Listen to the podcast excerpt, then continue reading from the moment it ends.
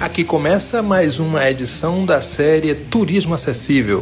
Você está no podcast Cultura e Acessibilidade e eu sou Ednilson Sacramento.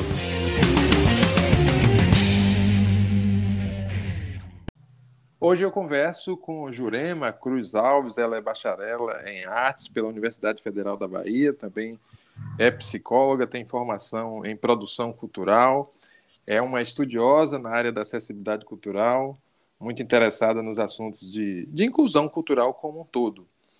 É, Jurema hoje encontra-se em Paris, onde nos fala um pouco sobre as suas experiências nesse campo da acessibilidade cultural, da acessibilidade no turismo e, sobretudo, no que diz respeito à inclusão de pessoas com deficiência.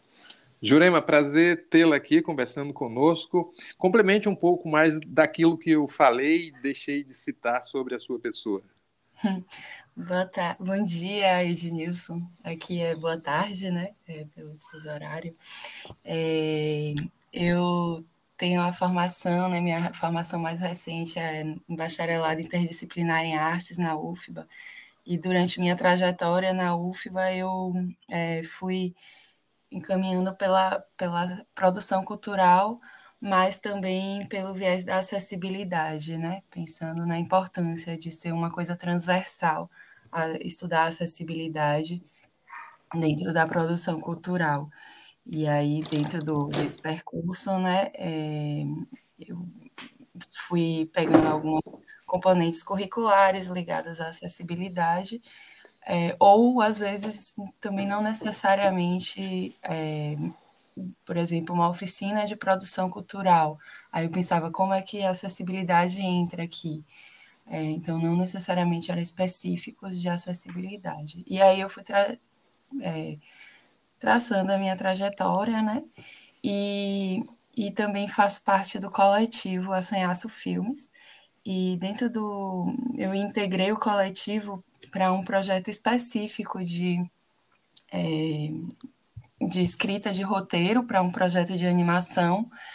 E desde o início a gente se perguntou como é que seria a acessibilidade, porque a gente não queria pensar na acessibilidade como uma é, coisa pós de, de pós-produção, mas desde o início, né, de pensar como é que seria tanto as, a acessibilidade em si, né, dentro do audiovisual, como a audiodescrição, a inserção da audiodescrição da janela de Libras, é, como é que esses elementos seriam também é, inseridos desde o início como elementos criativos também e artísticos, junto com pessoas é, com deficiências, consultores, né, inclusive você, né, Ednilson, que fez parte desse momento é, da escrita do, do roteiro, e, e, então, desde então, é, durante a pandemia, eu sou franco-brasileira, é, vim para a França ano passado, em 2021, em junho de 2021, eu vim é, por estar trabalhando em remoto e, e ter família aqui, eu vim para cá, para a França, e como aqui estava no processo de reabertura do né, pós-confinamento, é, eu aproveitei também para tudo que a gente imaginava e pensava assim na produção, eu pensei como é que como é que é isso aqui na França, como é aqui em Paris, é, o que, que tem de acessível? É, como, como é feita a acessibilidade aqui? E muito de uma maneira meio espontânea, né? Eu fui procurando e conversando com as pessoas, e assim eu descobri alguns, algumas, alguns caminhos né, da acessibilidade que existem aqui, que eu queria compartilhar com vocês. É... Maravilha. Desculpa. Você Pode prosseguir. Pode, Pode prosseguir. Pode ah, concluir. Certo.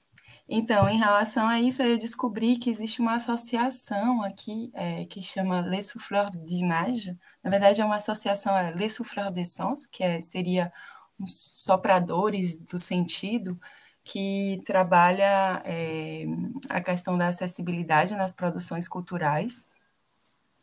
É, eles fazem formação para produtores, para instituições culturais, para é, os, os lugares culturais eles fazem uma consultoria. E dentro eles têm um serviço que chama Les Souffleurs d'Image, que são os sopros de imagens, é, que eles fazem chamam, chamam é, voluntários para acompanhar pessoas com deficiência visual é, em, em espetáculos exposições e espetáculos de dança.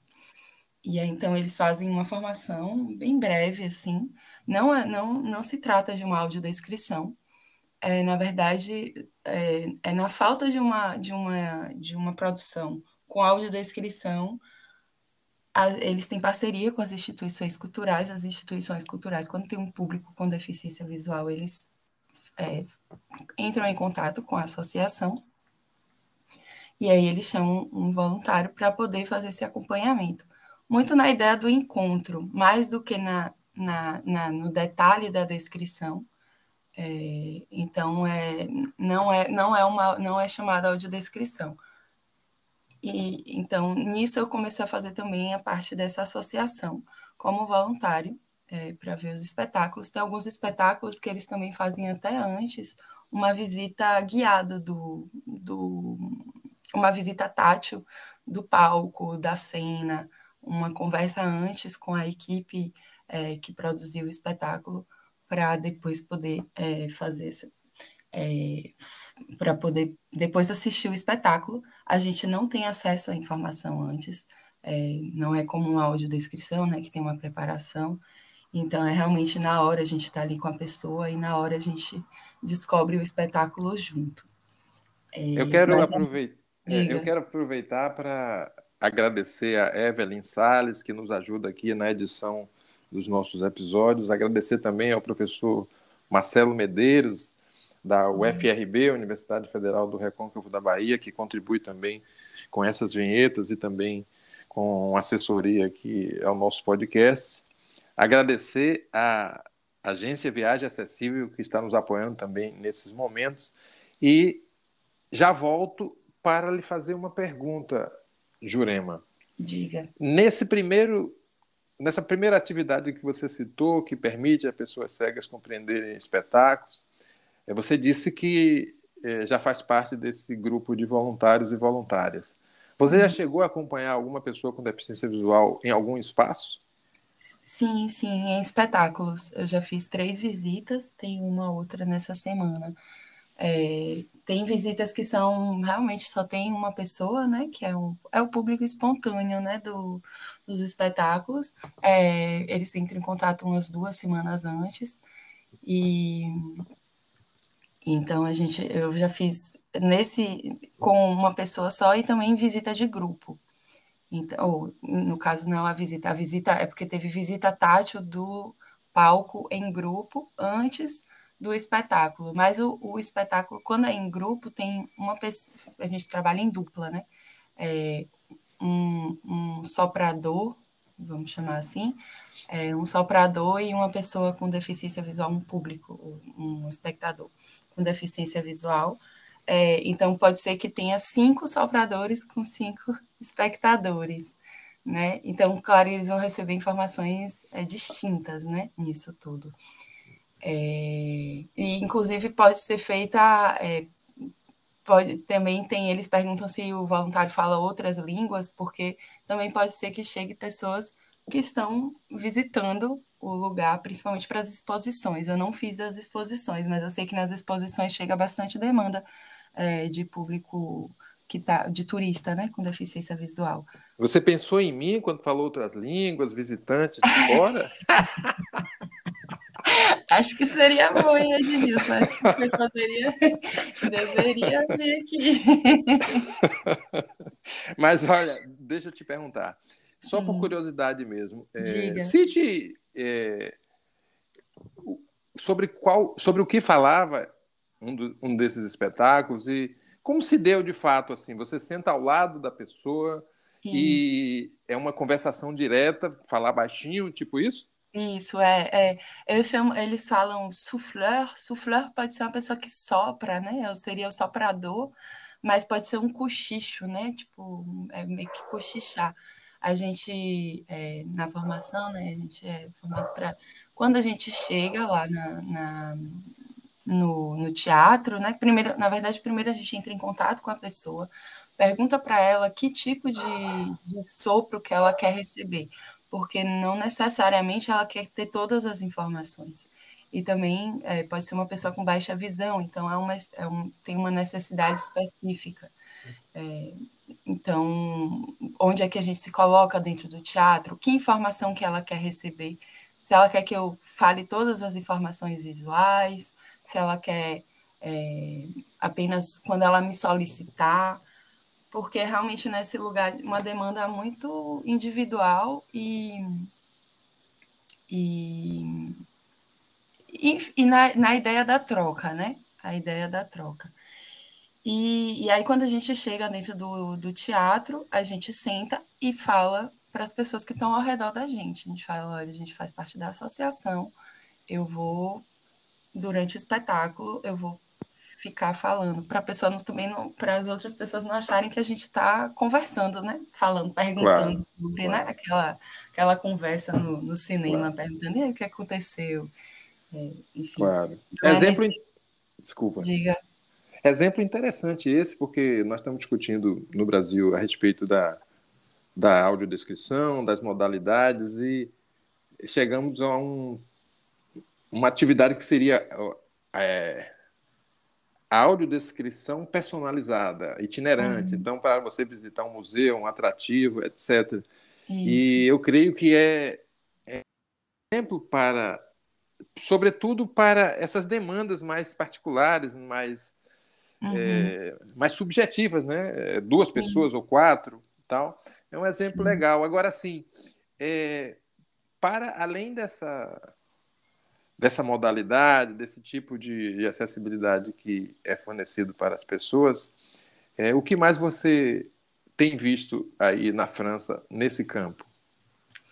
É, então, tem para falar ainda sobre um pouco sobre a audiodescrição, tem uma outra associação que chama Accès Culture, que eu, eu, ainda não tive contato específico, eu já vi algumas produções só, é, que faz que eles trabalham a audiodescrição em si das, dos espetáculos, mas no lugar da adaptação. Então, ele não é pensado a audiodescrição ou a língua de sinais também, a língua de sinais francesa. É, eles colocam, tem um espetáculo pronto, é, o diretor quer que esse espetáculo seja acessível, eles entram em contato com essa associação e eles fazem a, a adaptação da acessibilidade. Então, não é uma acessibilidade é, pensada desde o início, mas eles pensam também como essa acessibilidade pode ser é, artística dentro, né? Por exemplo, eu vi espetáculos em língua de sinais é, em que tinha intérprete de língua de sinais francesa. Então, os espetáculos eram em francês, aconteciam em francês, e é, para o público surdo, eles faziam uma adaptação é, inserindo o intérprete de língua de sinais francesa, a LSF.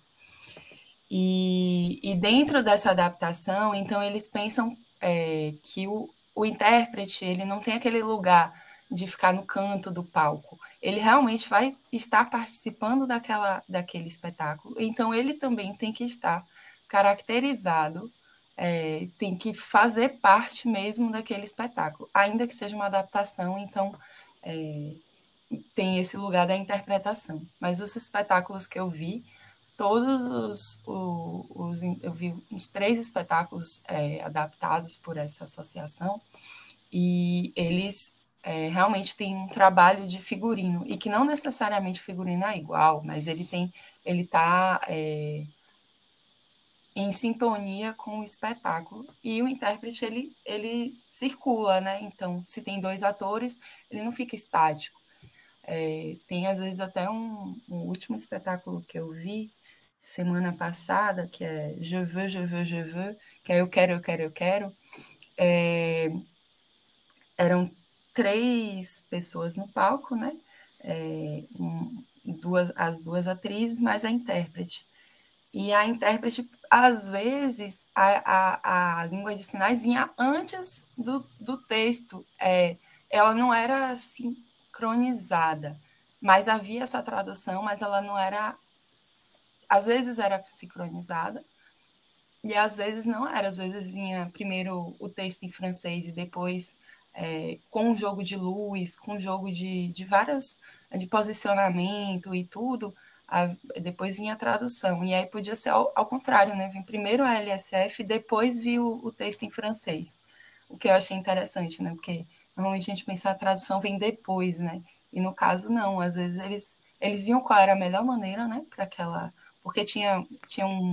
Esse espetáculo especificamente, eles brincavam muito, eles tinham tipo, um só objeto, que. Um, tipo, um, uma lona bem grande, assim, é, e essa aluna se transformava em casa, depois se transformava em mar, depois se transformava em peixe. Então, às vezes, a língua de sinais, ela, ela é, vinha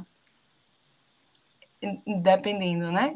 Não necessariamente sincronizado, mas também não ficava faltando essa informação. Ela chegava para todo o público é, meio que junto. É, não sei se, se ficou, é meio complexo de explicar, porque para mim foi muito inovador ver assim, né? É, eu já vi, vi recentemente em Recife, teve o Festival Conectação, e tinha também esse trabalho muito grande com, com o intérprete Efraim, é, Efraim, que também trabalhava isso, mas nesse lugar de, de muitas. É, é porque é, é, é bem, acho que é bem inovador, né? Essa, pensar desse jeito. É exatamente isso que eu estava imaginando aqui. Nós temos muita experimentação, tem muitas, muitos caminhos a serem descobertos, tem muita gente fazendo coisas legais.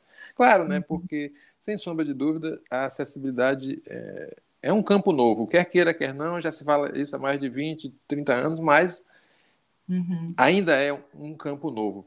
Eu vou avisar para as pessoas que estão nos escutando que, durante nossos episódios, nós vamos colocar. É, algum, algumas vinhetas, alguns anúncios de apoio cultural das pessoas que estão é, contribuindo para a realização desse desse podcast. Então, eu queria, antes de mais nada, é, dizer para quem quiser sugerir pautas, sugerir nomes de pessoas que queiram, que possam participar das nossas conversas, podem entrar em contato com o e-mail podcast cultura e acessibilidade arroba gmail.com podcast cultura e acessibilidade arroba gmail.com pode falar comigo diretamente também Ednilson Sacramento através do perfil do Instagram que é arroba Sacramento Ednilson no Instagram arroba Sacramento Ednilson. E nós estamos aqui ávidos para receber as suas sugestões de pessoas que vocês considerem interessantes para participar dos nossos episódios. E eu volto já já com Jurema Cruz Alves, que está conversando hoje com a gente, direto de Paris, falando um pouco sobre é, os recursos de acessibilidade cultural utilizados na capital francesa e também um pouco da sua experiência na área da produção cultural, que eu pod poderia dizer assim, eh, Jurema, produção cultural acessível. Sim, poderia ser, né? A Viagem Acessível é a agência que faltava para realizar a sua viagem dos sonhos com segurança e comodidade. Faça já suas malas, que nós cuidamos de tudo para você. Solicite seu orçamento através do WhatsApp 55 41 377 7880. Jurema, voltando a conversar com você, eu queria fazer uma pergunta no, seguinte, no seguinte sentido. É, como você vê as políticas de acessibilidade cultural em Paris? Você já, já tem condições de dar um, um panorama? Assim, o que é que você vê caminhando pelas ruas, frequentando o, os ambientes? O que é que você viu de curioso aí? Então, é, eu confesso que eu não, ainda não me debrucei sobre as leis, né? Sei que tem uma lei é, da acessibilidade, é, mas eu não, não.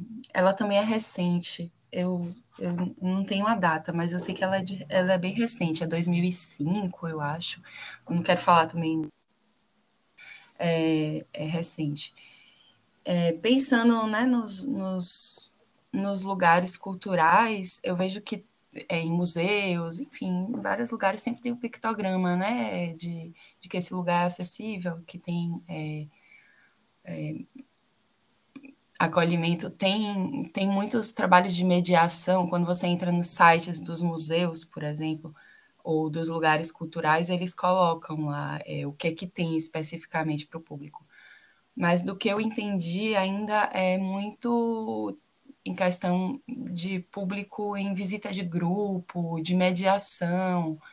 É, não tem um. Assim, do que, eu, do que eu observei até agora, né? Também é, não, pode ser que tenha muito mais, assim. Mas de uma, de uma vista, um, uma vista mais geral, assim, a impressão que eu tenho é que os trabalhos são mais, assim, pensados em grupo, mais do que individualizado, né? Do que visita espontânea, né? Do público. Tem alguns eu sei que tem alguns museus é, que têm um trabalho é, bem forte de mediação, com material tátil, com, com mediações em língua de sinais francesa, é, com audiodescrição. Eu, eu lembro que eu fui numa exposição no Museu Jorge Pompidou, que é, um, é o Museu de Arte Moderna aqui, é, e aí tinha uma exposição, e dentro da exposição tinham algumas obras, mas era mais ou menos uma, uma obra por sala que tinha audiodescrição. E aí era possível é, acessar pela, pelo, por um aplicativo, tipo um, como se quase um Spotify. E aí você já tem acesso pela, pela internet mesmo, né? Para ter essas, essas audiodescrições, pensando em público espontâneo. Mas eu tenho, eu tenho uma inquietação, na verdade, vou falar, Ednilson, para você, em relação, a, por exemplo, a essa associação que eu, que eu falei, né? É, o sufleur de imagem. É, é que eu tenho a impressão aqui que passa muito pelo voluntariado, né? A questão da acessibilidade. Mais do que por um entendimento de uma profissão mesmo, né? Acho que. De uma profissão, de uma política, de algo é, de uma política, mais de uma... sistematizado, né? Isso, isso, porque assim, é interessante esse, esse, esse tanto que eu faço, né, é, por, por, por estar também é, muito interessada na audiodescrição e tudo, para mim é interessante, né, poder fazer esses acompanhamentos, ter essa troca, né, porque é, para mim também é importante a produção passar pela, pela troca com o público, né, e não ser apenas uma, uma produção de escrita de projeto longe do público, mas está junto mesmo, né, com o público. É, mas eu acho que ainda tem esse lugar de é um lugar grande de falta, né? É, sim, porque, sim. porque o ideal mesmo é que o ideal e, e que, que seria o correto, né? É, seria que houvesse audiodescrição mesmo, né? Nos espetáculos, pensado para, né? Porque tem os espetáculos Teve um que eu vi, ele era tão rico de, de cenário, e eram, é, eram quantos? Eram muitos atores, muitos, muitos, tipo uns 20, 20 atores. Claro que vai faltar, né, na hora que eu vou fazer a minha. A minha eu, ainda mais que eu não tive acesso, né? Então, assim, é, essa associação também agora está fazendo chamado para pessoas é, acompanharem em visitas e tal pessoas com deficiência intele intelectual. Mas ainda resta sempre no lugar de, de voluntariado. Então, é, eu, eu ainda tenho essa, eu tenho essa percepção aqui que e sempre a gente se depara aqui a mesma coisa. Já já questionei algumas vezes os lugares e as pessoas fazem ah, mas falta dinheiro. E aí eu penso, o se quê? falta dinheiro em Paris, o quê? que a gente está nesse país, é, a questão é que essa, essa falta de dinheiro, na verdade, não é que falta dinheiro, falta uma política pública é. mesmo. Falta é que talvez esse dinheiro seja canalizado para outras estruturas, para. É, é verdade. É. É, eu, eu, eu acho isso incrível, assim, como esse argumento ele pode ser, pode ser em Salvador, pode ser em qualquer lugar, ele vai chegar o mesmo argumento, falta de dinheiro, é, pode ser em São é. Paulo, é. né? Sempre vai chegar. Mas... Falar nisso, Jurema, eu gostaria que uhum. você nos apontasse uma dica de espaço para visitação em Paris, uhum. independentemente de ser acessível ou não, mas quem está viajando ou pretendendo viajar a Paris, pela sua experiência aí, cite aí um ou dois atrativos que você recomenda, assim, que, que já vale a pena a viagem a Paris. Olha, eu vou falar de um outro lugar que eu ainda não comentei, na verdade, que é o IVT, que é o Internacional Visual Teatro, que é um teatro que ele, ele festejou essa semana 45 anos. E esse teatro é, eu acho interessante porque eu, ele, ele é de, dirigido por pessoas com pessoas surdas, é, criado é, como um lugar de, de para a comunidade surda e de difusão da cultura surda, né? Então, os espetáculos nele é, são bilíngues em língua de sinais e língua francesa. É, ou também tem espetáculos que são visuais apenas, né? Tipo, não necessariamente em língua de sinais, mas pode ser espetáculos de mímica, espetáculos é, gestuais, enfim. Eles acolhem vários, vários espetáculos é, que são ligados à, à temática visual. E, e, é um lugar que, que para mim está tá sendo muito interessante, porque eu fui pensando assim, ah, estou aprendendo a língua de sinais brasileiras, mas eu não tenho contato muito com surdos, né, por estar aqui. Aí eu comecei a frequentar lá. E aí eu estou descobrindo a cultura surda. E para mim a acessibilidade já está sendo ao contrário, né? É, se em algum momento eu pensei na acessibilidade como um lugar de, né, de botar intérprete de Libras numa produção de ouvintes, agora, na verdade, para mim, está é, tá sendo interessante eu ter essa acessibilidade da língua, de, de espetáculos em língua de sinais, francesa serem traduzidos para o francês e eu descobrir a cultura, né? Poder descobrir todo um universo que, que é incrível. É, e aí, nesse lugar, né, nem se trata apenas de adaptações, são produções de atores surdos, diretores surdos, é, e o público majoritariamente surdo. Toda a equipe que trabalha fala a língua de sinais francesa. É, não necessariamente todo mundo é surdo, mas todos têm que falar a língua de sinais francesa. Então, assim, para mim, esse é um lugar, chama o IVT, o Teatro IVT. É, é, um, é um lugar, assim, bem querido, que não, que, claro, não é, não é pensar num lugar turístico, né? É, quando se pensa em Paris, você não pensa nesse lugar, mas está sendo para mim um, um lugar eu tenho, eu tenho ido pelo menos cada duas semanas. Aproveita, diz aí o bairro e tudo mais, pelo menos. Ah, ele tá fica. E aí ele fica perto de um lugar que eu amo, um bairro que eu adoro, que é, é Montmartre. É, ele fica perto de Pigalle, onde Pigalle, bem na frente do, de Pigalle, do, da estação de metrô, tem o, o Moulin Rouge, né, que é uma casa, é um cabaré antigo, né, é, foi até popularizado com, com um filme um tempo atrás. É, e Montmartre tem é um, um bairro é, que tem um, lugar de bairro, é, como é que diz? Mas tem um lugar bem turístico, mas ao mesmo tempo você sente que está numa Paris mais antiga, mas ao mesmo tempo é, tem aquela vida de bairro mesmo das pessoas, de ver as pessoas sim, circulando sim. e tudo. E tem até um trenzinho que circula, né? É, no, no bairro é, para visitar, enfim. É, um, é um, um bairro que ele também não entra. Quando a gente pensa em Paris, até pensa um pouco em Montmartre. É, tem aquele filme Amélie Poulain que, que se passa nesse bairro. É, então, é, é, eu gosto muito, porque ele é um, um bairro bem.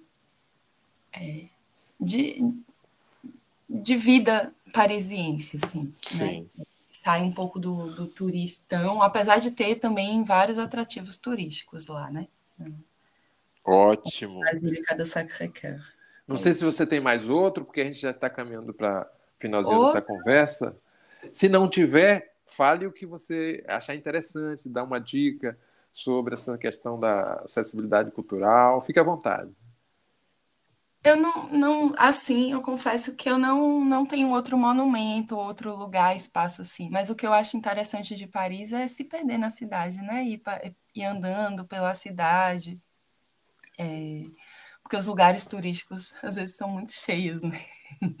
mas, mas é bom ir descobrindo. Eu acho que a dica para Paris, principalmente, é se perder.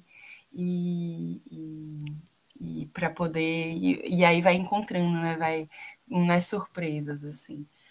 É, Agora, confesso que nesse se perder, né, eu fico me perguntando também na, na, acessibilidade, porque como é uma cidade muito complexa, principalmente de transporte, o metrô é nada acessível, pensando na em mobilidade reduzida, né, ou pessoas com deficiência é, física, é, Paris realmente é uma cidade que, que deve muito, né? Ela não, não, fisicamente, ela é, eu diria, bem inacessível, assim. Mas os lugares, a maioria dos pontos turísticos, acredito que são acessíveis é, para pessoas com deficiência física. É, eu espero. Pois é, muito obrigado, Jurema Cruz Alves, que conversou com a gente aqui a respeito de acessibilidade, é um tema tão caro para todos nós, para todas nós. Jurema, muito obrigado. Eu queria que você finalizasse, caso queira, é, deixando seus contatos de redes sociais, caso alguém queira é, compreender um pouco mais sobre Paris, sobre acessibilidade, sobre cultura. Fica à vontade e fica aqui também o convite para futuramente conversarmos um pouco mais sobre Paris, sobre a Europa, sobre acessibilidade como um todo. Ah, obrigada, Ednilson. Fiquei muito feliz de participar desse podcast. É bom porque também é, me faz até pensar, né, é, nesses momentos todos que eu estou vivendo muito espontaneamente, mas é, conseguir né, compartilhar também essas experiências, para mim, eu fico muito feliz em compartilhar. E eu tenho meu Instagram, é OO Jurema, OO Jurema, mas confesso que ele eu não uso ele muito para. Enfim, né, não, não tenho usado ele muito. Se quiserem meu contato, é, tem o meu e-mail que eu posso compartilhar, que é jurema.cruzalves.gmail.com e, e super aberta a troca, é, enfim, ter um retorno e se precisar de mais informações, tanto de Paris quanto do que eu puder tiver de informação sobre a acessibilidade aqui, é, podem me contactar. Eu sempre ficar muito feliz em trocar. é isso. Obrigada. Muito, obrig... muito obrigado, Jurema. Eu acabei de pensar aqui na possibilidade de você gravar um boletim direto da França, um boletim de um minuto, falando das novidades, falando daquilo que você vê aí Nossa. de interessante. Algo muito descontraído, muito, uhum. muito simples, assim, para a gente ir soltando ao longo da nossa programação. Fica aí ah. o convite, pense e volte. Nossa, boa ideia, boa ideia disso, adorei. Você sempre tem ótimas ideias. Pois é. É mar maravilhoso, adorei. Beijo, Jurema. Beijo, tchau. Este foi mais um episódio da série Turismo Acessível. Obrigado por nos escutar e até a próxima conversa.